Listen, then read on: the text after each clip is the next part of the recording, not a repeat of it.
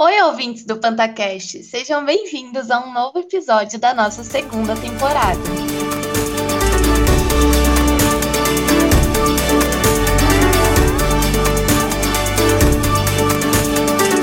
Eu sou a Natália e hoje serei a apresentadora desse episódio. O tema de hoje é sobre áreas degradadas. E para trazer um pouquinho sobre o assunto, nós trouxemos as convidadas Patrícia Gonçalves e Janaína Guernica. Bom, meninas, primeiramente eu gostaria de dar as boas-vindas a vocês e agradecer por aceitar o nosso convite. E antes da gente iniciar esse bate-papo, eu gostaria de pedir para que vocês se apresentassem, para que os nossos ouvintes possam conhecê-las melhor. É, bom dia, eu sou a Patrícia, né? Agradeço, né, pelo convite, poder participar. Eu sou bióloga de formação, né? Tenho mestrado e doutorado em biologia vegetal, mas minha área de concentração é sementes, sempre trabalhei com sementes, né? É, mas atuo também na área de consultoria ambiental em processos de licenciamento e na docência, né? Atualmente eu dou aula no curso de biologia vegetal pelo IEC PUC Minas. Oi, pessoal, eu sou a Janaína, eu sou professora do curso de Ciências Biológicas da UFMS, aqui no campus do Pantanal.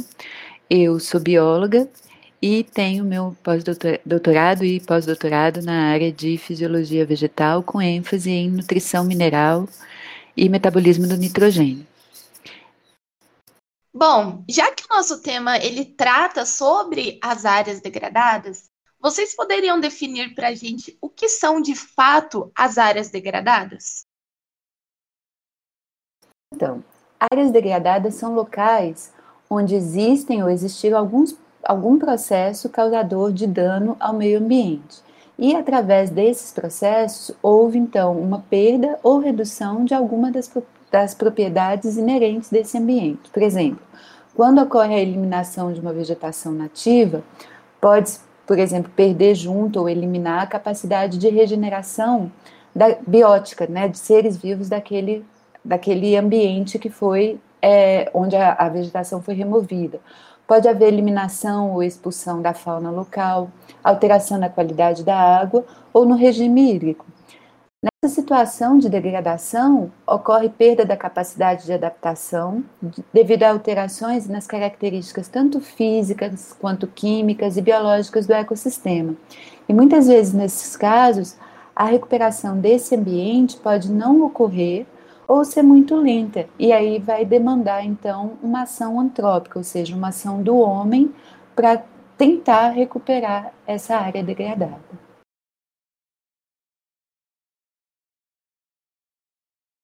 Professora, e o que, que ocasiona aí uma degradação? Quais são os principais fatores? Então, são diversos fatores que causam a degradação ambiental.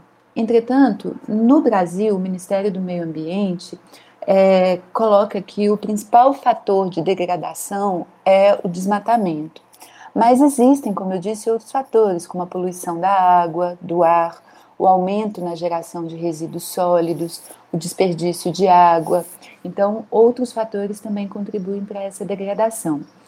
É, além disso, atividades antrópicas decorrentes do crescimento econômico são é, inerentes do nosso desenvolvimento, por exemplo, a construção de estradas, causam esse, é, essa degradação, mas também atividades industriais e agrícolas mal planejadas, a formação de pastagem, são os principais fatores que promovem a degradação ambiental.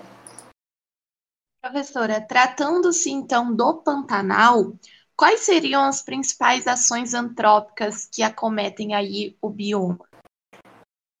Bom, Natália, é, então, o bioma Pantanal é, é um bioma é o menor bioma brasileiro, né? ele ocupa só 2% do território nacional. Ele está situado entre os estados do Mato Grosso do Sul e Mato Grosso, principalmente né, no Mato Grosso do Sul, 65% dele está no Mato Grosso do Sul. Mas ele também ocupa regiões do Paraguai e da Bolívia. Então, entretanto, em 2019, o relatório anual do desmatamento do bioma no Brasil, do mapa Biomas, apontou que o Pantanal perdeu 16.521 hectares. Então, o desmatamento foi bastante e vem sendo bastante significativo a partir desse ano de 2019. Então, foi um bioma que perdeu uma média diária, é, diária por desmatamento em torno de 77 hectares por alerta, e é, de, de janeiro a agosto de 2020 foram perdidos, então, 14.336 campos de futebol, que daria uma média de 59 campos devastados por dia. E um estudo da, é, realizado pela Embrapa Pantanal, situado aqui no município de Corumbá, sobre essas mudanças de paisagens que acontecem na bacia do Alto Paraguai, que é onde está situado o bioma, né? Então, entre o Brasil, Bolívia e Paraguai. Nesse estudo simulou-se também que até 2022 a área do Pantanal, do, do bioma, perderá metade da sua cobertura natural. Então, o desmatamento vem sendo muito significativo nesses últimos anos e a perspectiva é que até 2050 a região esteja com 36% apenas da sua cobertura natural. Bom, professora, já que a gente entrou nesse assunto sobre desmatamento, né, nesse aspecto, é, quais seriam as consequências desse desmatamento? Então, Natália, é, o solo é o elemento mais diretamente afetado pelo desmatamento, mas indiretamente todo o ecossistema sofre com esse desmatamento.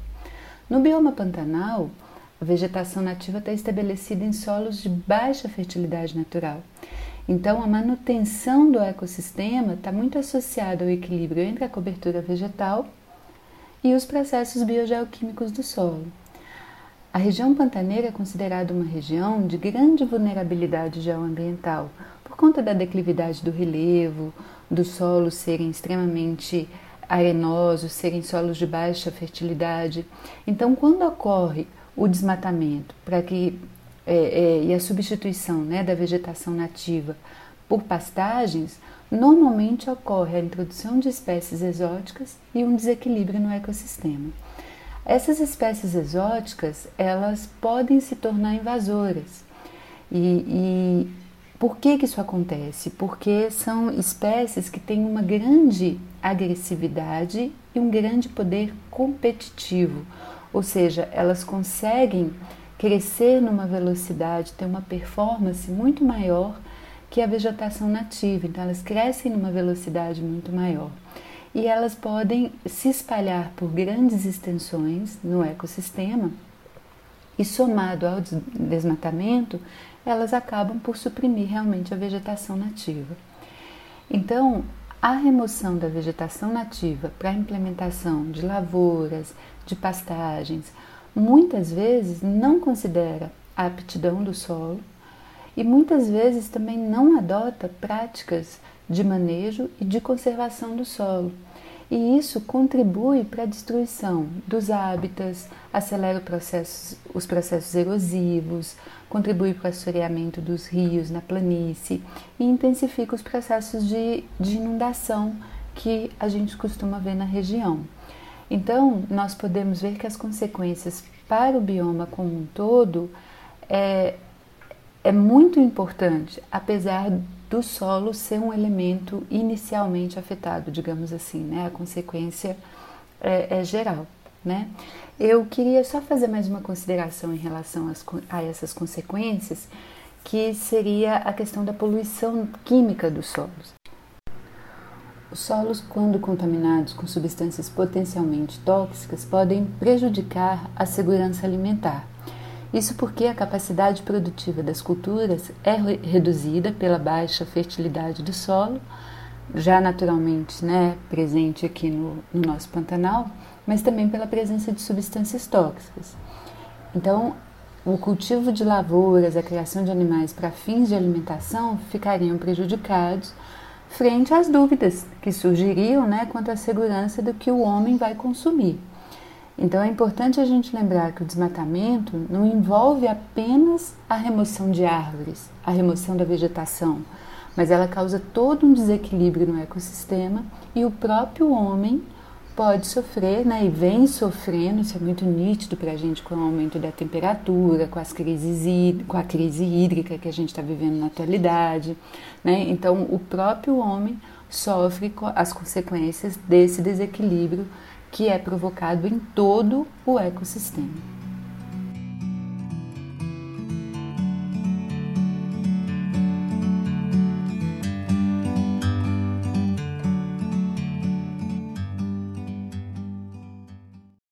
Bom, agora que a gente já conheceu aí as causas do desmatamento, das áreas degradadas, é, como é possível a gente recuperar uma área que foi desmatada ou degradada pelas ações antrópicas?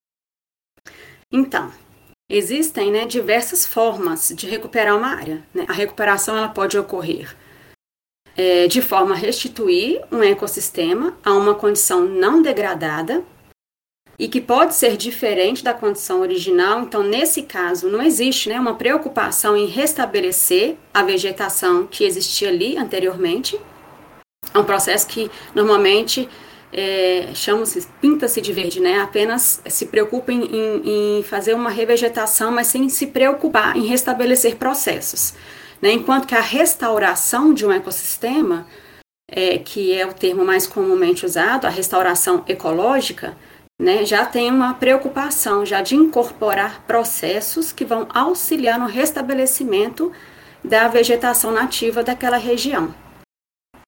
É, e o entendimento sobre a presença e a conservação desses remanescentes de vegetação nativa, eles têm uma importância fundamental para o sucesso da restauração né? E, e, e deve-se considerar também não apenas aspectos ambientais, mas também aspectos sociais e econômicos. Em relação à pecuária, por exemplo, né, como a Janaína comentou, a depender do uso do solo, das técnicas de manejo, né, da intensidade das técnicas e, e do tempo né, de exposição, é, a degradação ela é tão significativa que vai prejudicar até mesmo o desenvolvimento do capim exótico ali, do capim colonial ou da braquiária, né, que alimenta o gado. E, e isso é, acarreta prejuízos para o próprio produtor. Então, além de, é, de ser uma demanda né, para atender os aspectos da legislação, né, que, como a lei né, é de proteção da vegetação nativa, que é o novo Código Florestal, a manutenção e a restauração da vegetação com uso de espécies nativas ela tem né, diversos benefícios, né? Ela é boa não só para o meio ambiente, né, mas como também para questões é, sociais e ambientais. Por exemplo, em relação ao meio ambiente, a restauração ela possibilita restabelecer relações ecológicas, tanto bióticas quanto abióticas, ou seja, é, das plantas que estão interagindo ali entre as outras, outras espécies, né, outros seres vivos, animais, como a fauna, e até mesmo com o solo. Então, o restabelecimento dessas relações é, ecológicas é de extremamente importância para recuperação do solo. Né? Então, é, é além de restabelecer essas relações ecológicas, né, proteger os solos, aumentar a qualidade, a quantidade de água, aumentar a biodiversidade, né, possibilitar o sequestro de carbono, né, que são aí questões é, ambientais importantes, a restauração ela é boa também para a comunidade, né, porque possibilita a geração de empregos e o aumento da renda, como por exemplo formação né, de rede de sementes, produção de mudas através de viveiros, né, e traz também benefícios econômicos indiretos, como a melhoria da qualidade da água, o aumento da polinização e, consequentemente, uma melhor produção. Né? Então, o produtor ele ganha com a restauração é, tanto ecológica quanto econômica, né? Mas para restaurar é preciso avaliar a capacidade de resiliência e de resistência daquele ambiente após as ações de perturbação, né? Então é importante realizar um diagnóstico. Esse diagnóstico ele tem que abranger é, aspectos sociais, aspectos econômicos e aspectos ambientais, não só da área que vai ser restaurada, mas também da área do entorno. É importante ter todo esse conhecimento é, né, do que do que está acontecendo ali e, e, também do que era antes. Né? É importante entender tanto que é, os impactos que causaram, como que eles estão atuando, né, e, e como foi essa evolução. É, em relação aos atributos ambientais, é preciso né, caracterizar, por exemplo, é, o estado de degradação do solo, né, se é um solo que está muito exposto, se é um solo que está com alto grau de compactação, é, presença de processos erosivos, presença de espécies invasoras, ou se é um solo que está menos degradado, né, em que já existem aí presença, por exemplo, de espécies regenerantes. É, avaliação de, de, de, dessas, dessas, desses atributos são muito importantes para depois definir qual será a técnica né, utilizada. A presença de, de, de fragmentos florestais, né, qual é o tipo dessa formação? É uma formação é, florestal relacionada à Mata Atlântica, né, é uma formação aberta é, relacionada né, às, ao, ao, cerrado, né, então é, é importante entender qual é o tipo de vegetação que está ali na região. Então, esse diagnóstico, tanto da área local quanto do entorno, é extremamente importante. E esse diagnóstico ele pode ser é, realizado tanto com base é, em dados secundários, mas também em análises e em visitas é, em loco, né, no local, onde a área tá, vai ser é, restaurada. Né? E com base no diagnóstico dessas áreas é que são definidas as técnicas e os modelos de restauração. E existe a melhor técnica para restaurar uma área, né? Como que isso é feito? Né? Na verdade, não existe uma melhor técnica, né? A escolha da técnica é, que vai ser usada e dos modelos que vão ser usados vai depender, então, do resultado do diagnóstico e da disponibilidade dos recursos é, financeiros também, né? Que o produtor tem e além dos objetivos, né? Se ele quer é, alcançar uma restauração ecológica ou uma restauração com fins econômicos. É, o que, que o código fala a respeito de, dessas formas de, de, plantio? Né? Como que ele estabelece isso? Né? O, o, quais são as formas né, e as técnicas usadas? Então, é proposto a condução da regeneração né, natural da vegetação, é, o uso de nativas, né, que pode ser através de sementes né, é, ou plantio de mudas, é, o uso conjugado, né, tanto da condução da regeneração quanto do uso de nativas, e também do uso de espécies exóticas intercalado com nativas, mas isso em até 50% da propriedade. Isso é uma questão também que tem que ser levada em conta e em observação, porque o código estabelece algumas regras específicas, né, a depender do tamanho da área e se a área tem uso consolidado ou não é, né, não é em todas as áreas que podem ser utilizadas, por exemplo, as espécies exóticas. Né, mas é, em APP com áreas menores do que quatro módulos fiscais, por exemplo, é permitido o sistema, né, a implantação dos SAFs é, em reserva legal e de imóveis maiores do que quatro módulos fiscais, é permitido o uso de espécies é, exóticas consorciadas com nativas no sistema agroflorestal. Então, essas observações em relação a essas demandas são importantes serem é, entendidas na hora de se propor as, as os métodos né, e as técnicas utilizadas. Mas o mais importante quando a gente fala de espécies nativas para restauração, é, independente do tipo de ambiente, é que né? Estamos é, trabalhando com restauração em grande escala, né? tanto através, por meio do Código Florestal, quanto dos, dos tratados internacionais. Né? Então, são grandes áreas para serem restauradas. E, e, quando a gente é, pensa em, em plantas nativas, né, a gente está trabalhando com sementes e mudas, três é, aspectos são é, extremamente importantes de serem é, observados, principalmente porque estão relacionados à autossustentabilidade da área a ser restaurada né? Que é, por exemplo, a área de coleta das sementes, a quantidade de sementes que são coletadas e a época de coleta das sementes. Né? Esses três fatores têm que ser é, observados é, com, com, com bastante critério durante o planejamento das atividades, até porque se eles forem negligenciados, né, é, teremos consequências futuras naquela área restaurada, né? É, a gente tem baixa taxa de germinação, baixo vigor tanto das sementes quanto de mudas, mudas com baixa qualidade, mudas com pouca resistência à praga de doenças, entre outras questões. Então, observar é, área de coleta, né, onde é, eu tenho uma disponibilidade de sementes com uma qualidade melhor, ou seja, áreas mais é, preservadas, né, fragmentos maiores de vegetação, preocupar em coletar é, sementes de um grande número de indivíduos, mas é, em menos quantidade de cada indivíduo para manter a sustentabilidade daquela população que, que, né, que está doando sementes. E em relação à época da coleta, é importante é, fazer, é, realizar a coleta no momento da dispersão do fruto, né? É, coletas realizadas é, de frutos ou sementes imaturas ou supermaduras, né, vai trazer essa série de consequências que eu relatei anteriormente. Então, esses três quesitos são extremamente importantes serem observados no planejamento. E para finalizar, né, em relação ao, ao, ao processo de de planejamento, é importante é, saber né, quais são as espécies que a gente vai introduzir na área, né? E isso depende muito, né? Porque a restauração ela não é uma receita de bolo, né? Cada área é uma área específica, então ela tem que ser avaliada, tem que ser diagnosticada, tem que ser analisada e tudo com muito critério. Então, a restauração é um processo que né, é, é, envolve muito planejamento.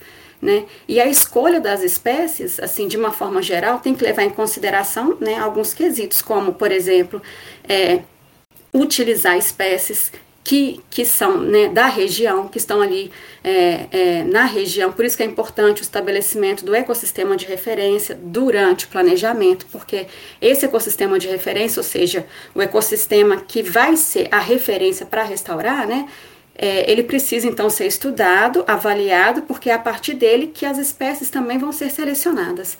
É importante se atentar para a diversidade de espécies, né? não só em relação ao, ao, número de espécies, mas a diversidade dentro da própria espécie, é, a intraespecífica, porque a partir dela também a gente aumenta a variabilidade genética e isso é, é bom para estruturar né, e manter a autossustentabilidade no futuro dessa área que vai ser restaurada introduzir ali diferentes formas de vidas, né? No, por exemplo, no fragmento florestal, a preocupação é introduzir espécies arbóreas, mas é, é, no primeiro momento isso até pode ser interessante, mas a partir né, do monitoramento das avaliações é importante ali introduzir outras formas também, como é, lianas, né, epífitas, espécies arbustivas e herbáceas e assim dessa forma para outras formações também. Então é importante atentar para essas diferentes formas de vida, porque isso funciona até para restabelecer essas relações ecológicas que, que é necessária, né?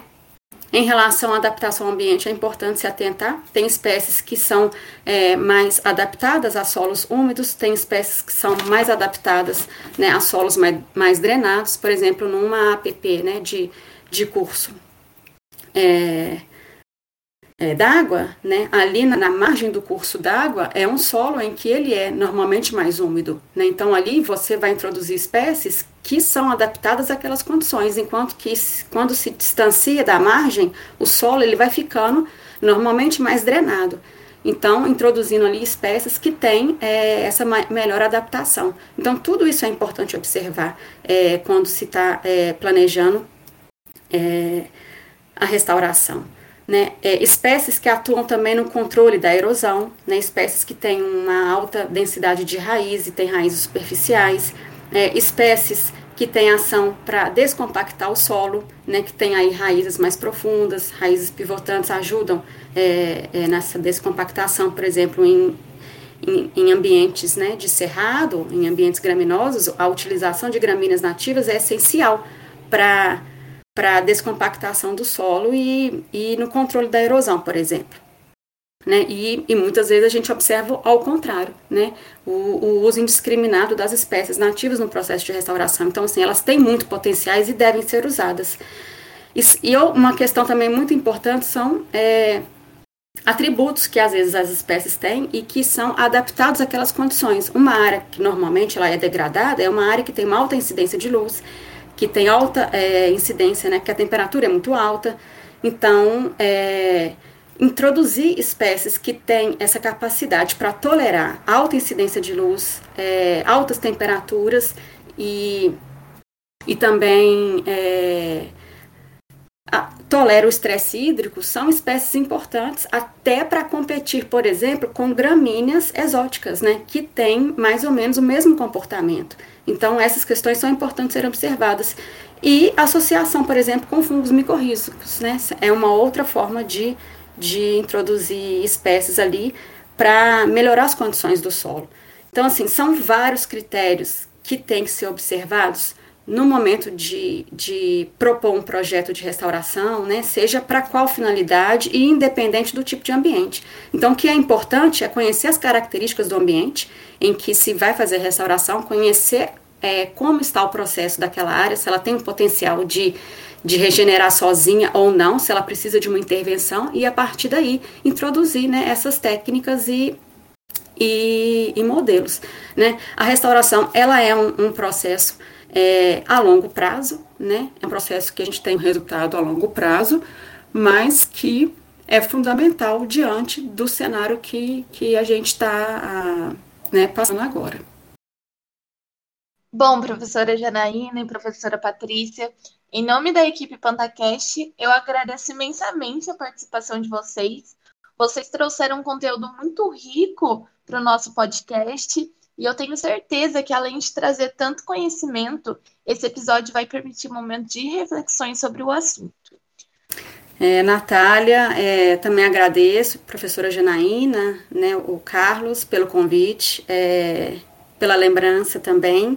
É, é, sempre bom poder participar né, e, e, e poder é, contribuir com, com essas questões relacionadas à restauração. Então, estou sempre à disposição é, para o que precisar e, mais uma vez, agradeço a oportunidade.